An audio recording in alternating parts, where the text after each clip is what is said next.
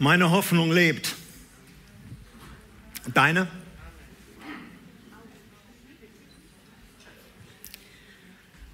Ostern 2022.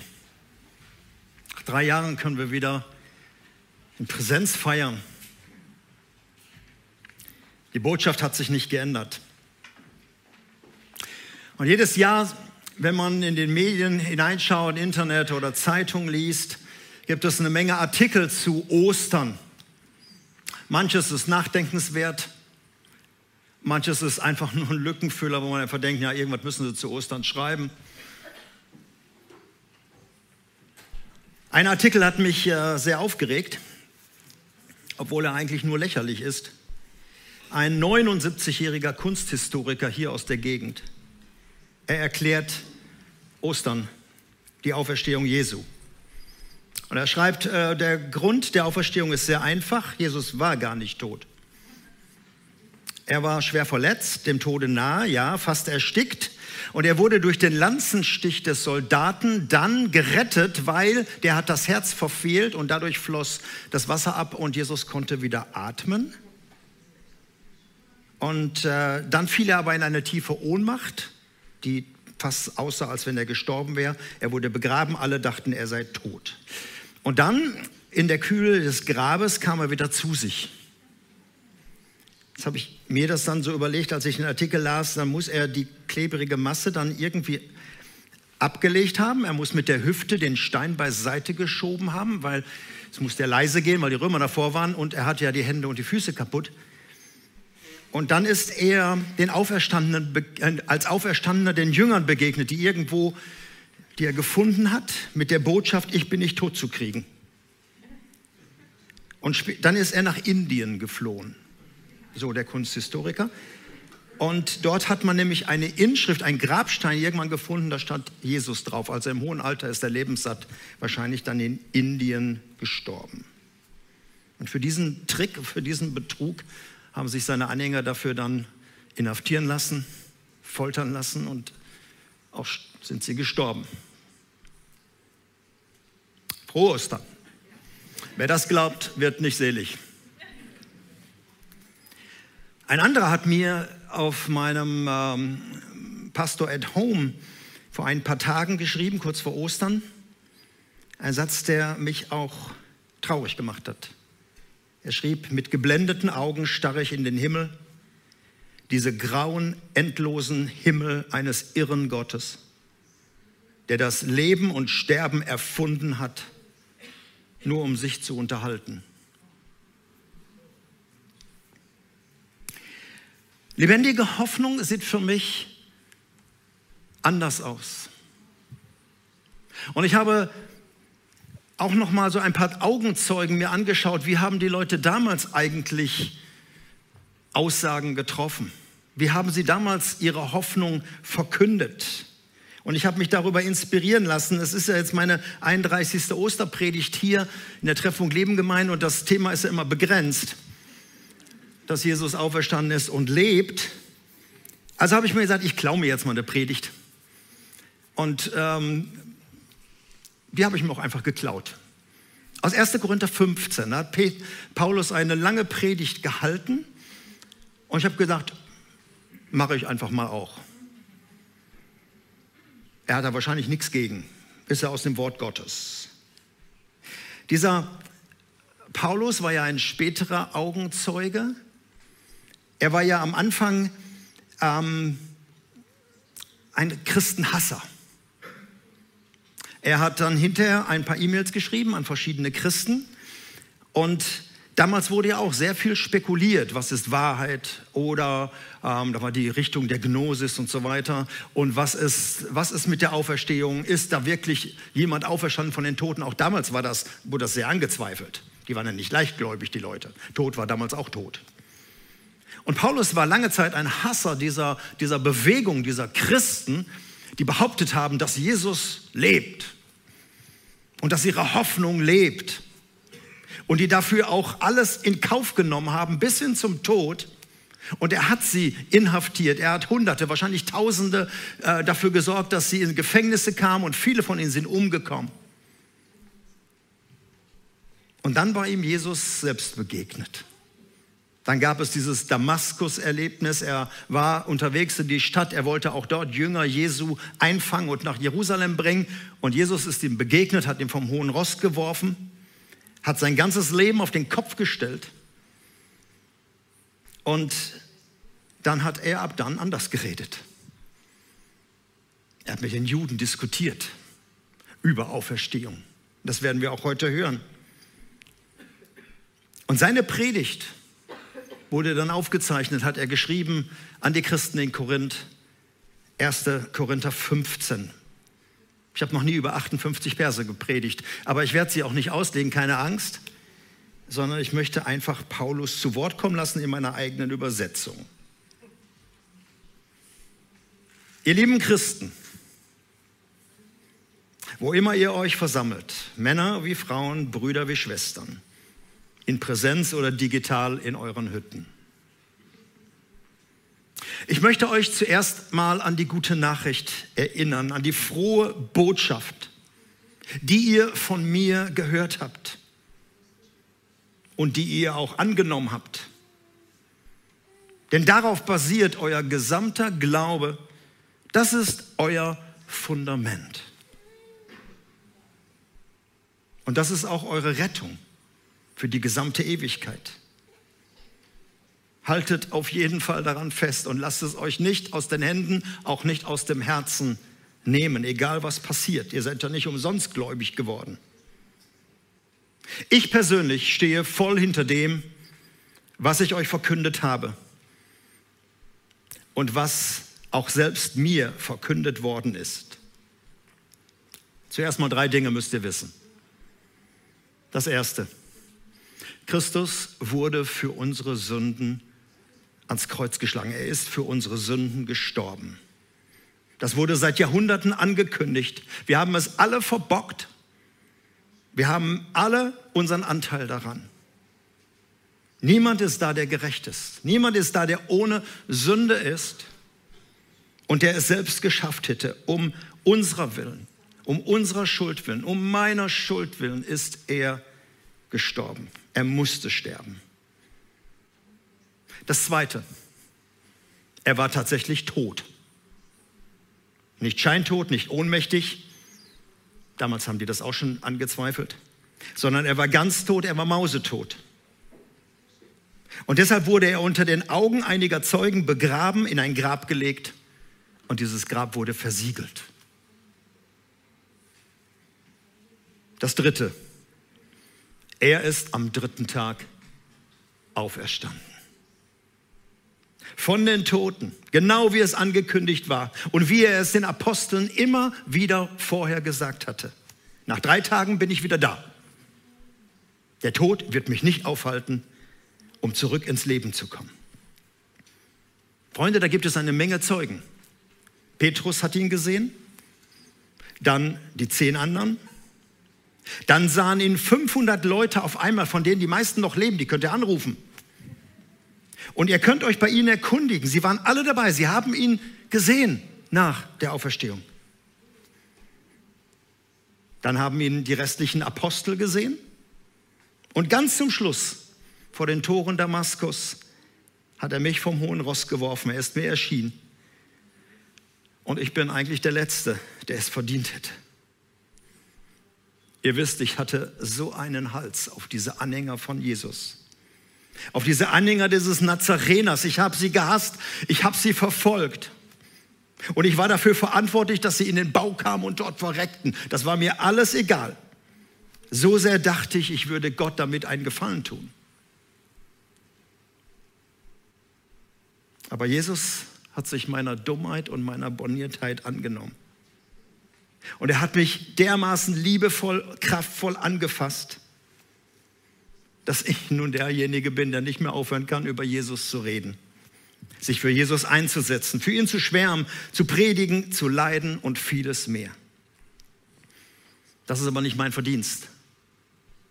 Das ist reine Gnade.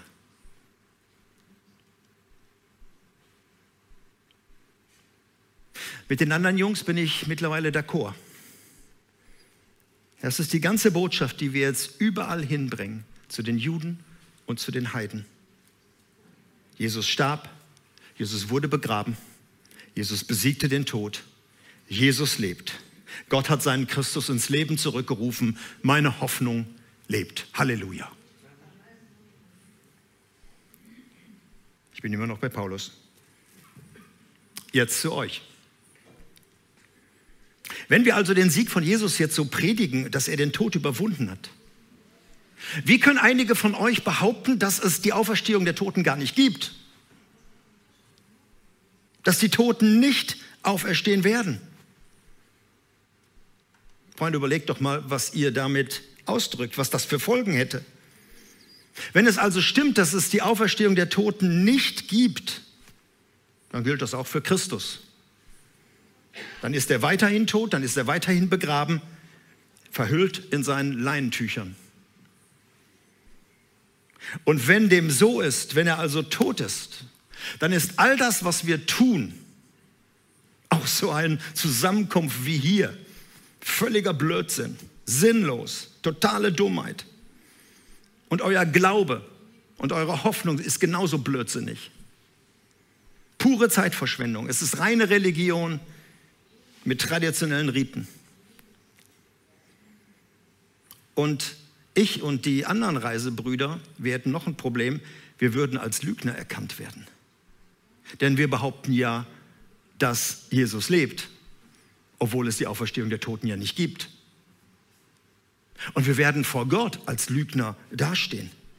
Eine falsche Gruppe falscher Zeugen, weil wir Dinge in Umlauf bringen, wenn die Toten doch im Grab bleiben, inklusive Christus. Freunde, ich möchte das nochmal betonen, damit ihr das auch wisst. Wenn die Toten laut eurem Glaubensstatement nicht auferstehen, dann gilt das für Christus und ihr habt ein weitaus größeres Problem. Euer gesamter Glaube, eure religiöse Überzeugung ist absolut unsichig, unsinnig. Und ihr habt dann nicht nur ein bisschen Dreck am Stecken, sondern ihr seid über beide Ohren vor Gott schuldig, nach wie vor. Und alle, die bereits im Glauben den Löffel abgegeben haben, also vor euch gestorben sind, haben alle falsch geglaubt. Alles, was sie geglaubt haben, spielt keine Rolle. Es war falsch. Sie haben auf den falschen Christus gesetzt, weil der ist immer noch tot. Und eins kann ich euch sagen, wenn ihr eure Hoffnung auf den Christus setzt, nur in eurem Leben, nur fürs Jetzt, dann könnt ihr euch gleich die Kugel geben. Dann hat das überhaupt keinen Wert. Auf der Skala des Elends steht ihr ganz unten. Euer Leben ist hoffnungslos. Ihr müsst das deutlich hören, was ihr dafür in Unsinn glaubt. Deshalb, liebe Freunde von Korinth, nochmal zum Mitschreiben. Christus ist von den Toten auferstanden. Unsere Hoffnung lebt. Der Erste der neuen Schöpfung. Erinnert euch, Adam, der erste Mensch, inklusive seiner Frau. Durch sie kam der Tod in die Welt. Und seitdem, seitdem hängen wir alle an diesem tödlichen System fest. Der Tod hat Macht über uns. Und nur einer hat es geschafft, es zu durchbrechen. Durch den Sieg über den Tod wird uns Leben geschenkt. Und niemand muss sich jetzt vordrängeln und sagen, ich bin der Erste.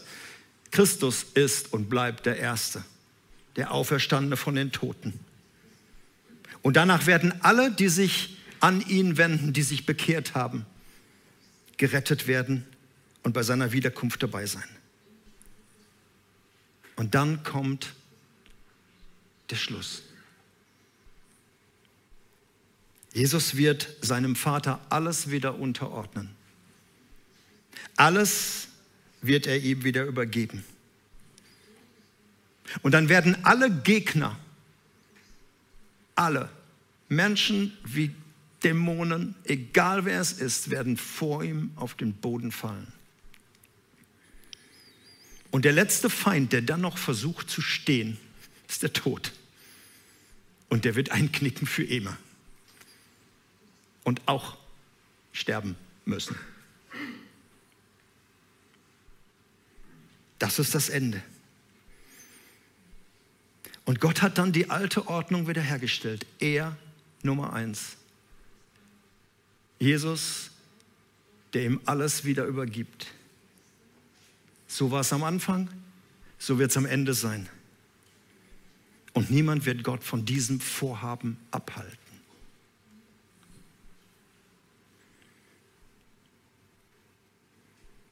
Sorry, ich muss nochmal auf die Ehelehre eingehen, dass die Toten nicht auferstehen.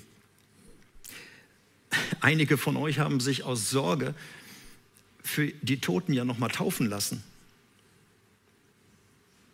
Das ist theologisch totaler Unsinn.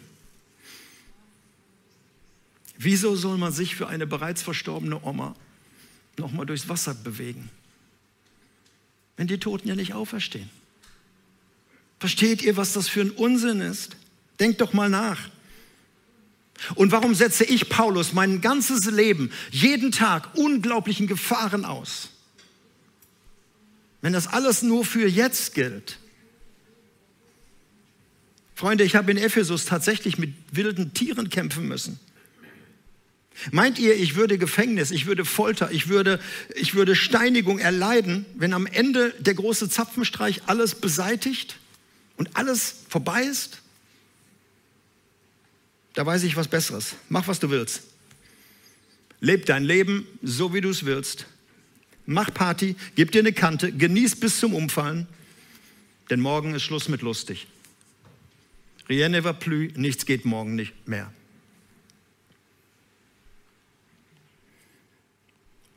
Meine lieben Christen in Korinth, ihr kennt das Zitat von eurem Zeitgenossen Menander. Schlechter Umgang verdirbt gute Sitten. Ich rate euch, löst euch von diesen Irrlehrern, die eure Hoffnung hinterfragen. Löst euch von ihnen. Nehmt sie einfach nicht mehr ernst. Und dann noch eins. Letzte Woche schrieb mir einer eine WhatsApp. Wie soll das denn konkret aussehen mit der Auferstehung, lieber Paulus?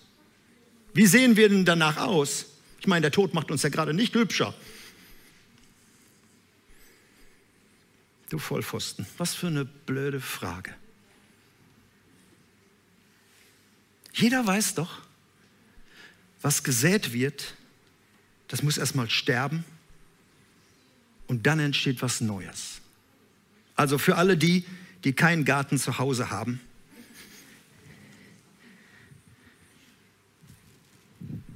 nochmal im Klartext. Hier ist eine Tulpenzwiebel. Du kannst auch einen Samenkorn nehmen.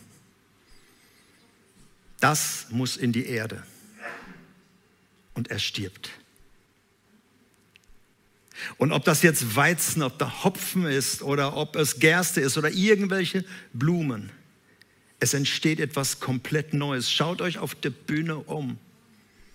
Das entsteht aus so einer Knolle. Etwas völlig Neues entsteht. Und dieses Beispiel kannst du überall anwenden. Bei Tieren, Vögel, Fische unterm Himmel bei Menschen, bei Himmelskörpern. Sind alle unterschiedlich. Alles ist neu entstanden, in ihrer Form, Helligkeit und Größe. Freunde, und genau das geschieht mit der Auferstehung der Toten. Alles, was ein Leben lang vorm Spiegel stand, was wir gehegt, gepflegt und bemalt haben, alles wurde immer faltiger und runzliger.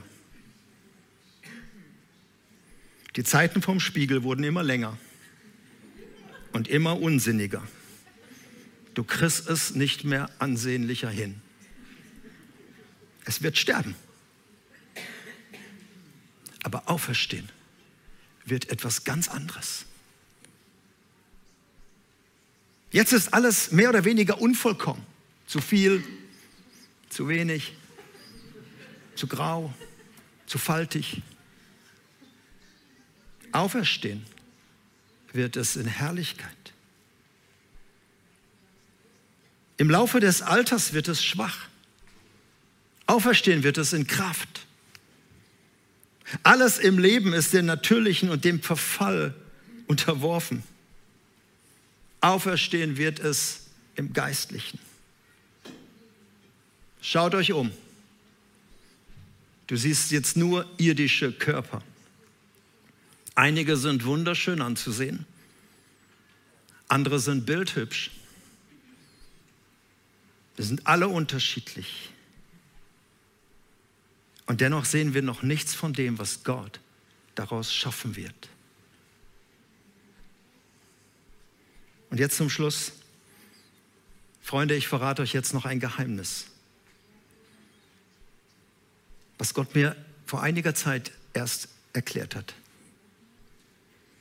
Manche von euch werden den biologischen Tod nicht erleben weil sie gerade dann leben, wenn Jesus wiederkommt auf die Erde.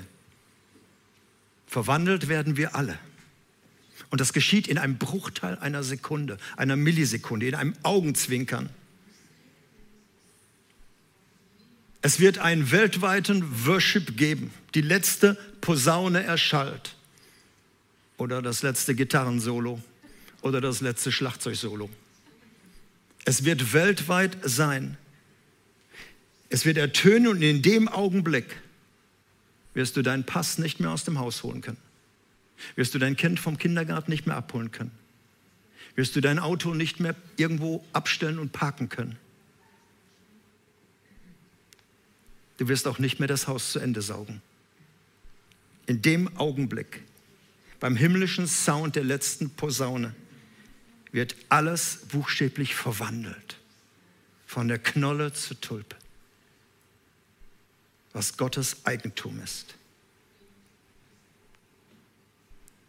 Und dann gilt, ihr Lieben, ab dann wird kein Leid mehr sein, kein Tod, kein Geschrei, kein Schmerz, keine Ungerechtigkeit, keine Sklaverei, kein Menschenhandel, keine Flucht, keine Heimatlosigkeit, keine Abschiebungen, kein Krieg. Das alles wird nicht mehr sein, weil der, der auf dem Thron sitzt, wird sagen, ich mache alles neu. Und wenn das geschieht, was viele für absurd und Science Fiction halten, wenn sich das irdische und vergängliche Körper verwandelt, dann wird endlich ein jahrhundertealtes Sprichwort sich erfüllen, wonach sich viele Millionen Menschen gesehnt haben. Der Tod wurde aufgefressen, verschlungen vom Sieg. Tod, wo ist dein Stachel? Hölle, wo ist dein Sieg? All das Grausame, unter dem wir jetzt leiden, wird dann vorbei sein. Alles das, was unzähligen Menschen den Tod brachte, Verzweiflung, Hoffnungslosigkeit, Elend, wird dann für immer vorbei sein. Diese meine Hoffnung lebt. Das wird die Stunde des Siegers sein, des Auferstandenen und durch diesen Sieg sind wir dann alle Mitsieger, beteiligt an dem, was er für uns getan hat. Deshalb, liebe Freunde, ein Vers noch. Liebe Gemeinde, bleibt fest und lasst euch den Glauben nicht nehmen. Lasst euch in eurem Vertrauen nicht durcheinander bringen. Denn ihr müsst wissen, dass alles, was wir in diesem Vertrauen tun, nichts davon vergeblich ist, wenn es im Namen von dem Sieger von Golgatha geschieht, bis auf den heutigen Tag.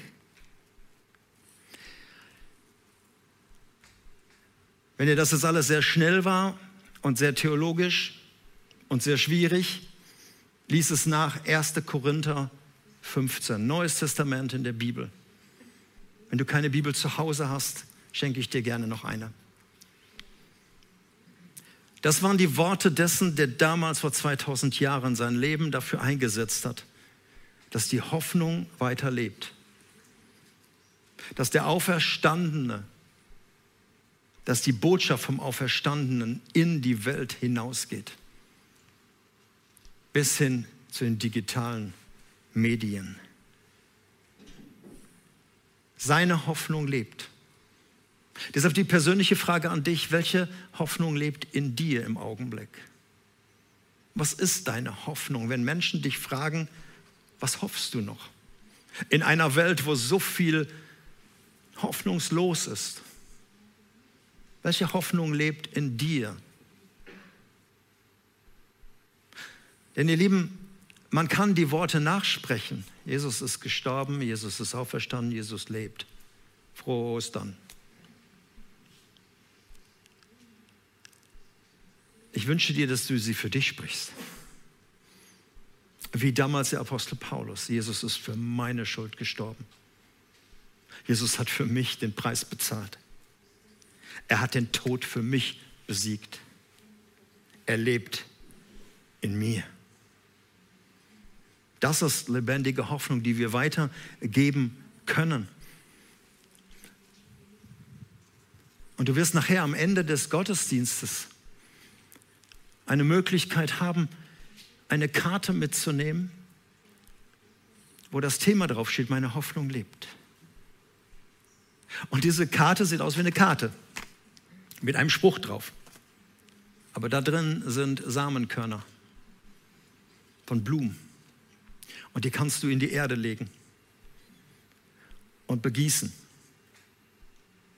Und du wirst merken, dass aus dieser Karte, aus dieser unscheinbaren Karte, etwas unglaublich Tolles entsteht. Und dass du dich daran erinnerst. Das Alte ist vergangen. Neues ist geworden.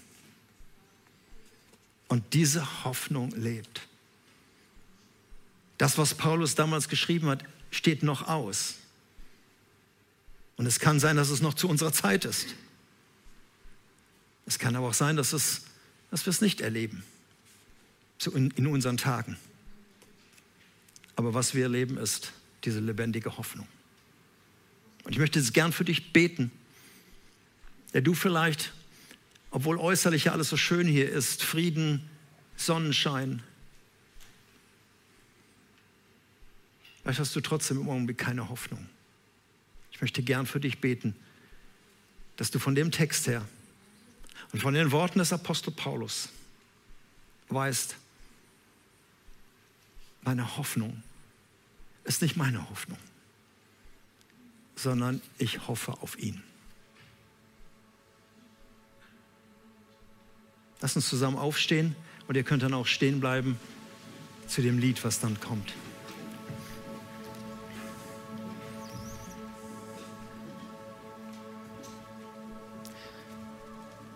Jesus, du bist der Sieger.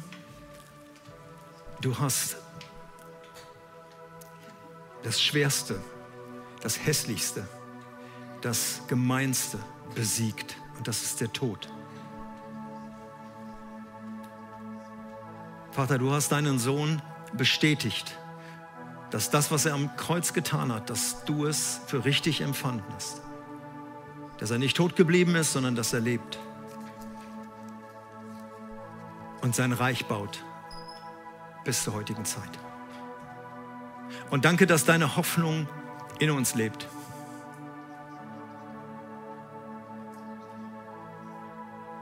Und dass wir diese Hoffnung reintragen können in unsere Familien, in unsere Nachbarschaft, an unseren Arbeitsplatz, wo immer wir hingehen werden.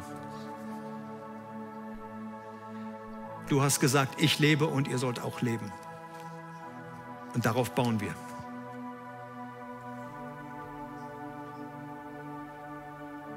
Meine Hoffnung lebt.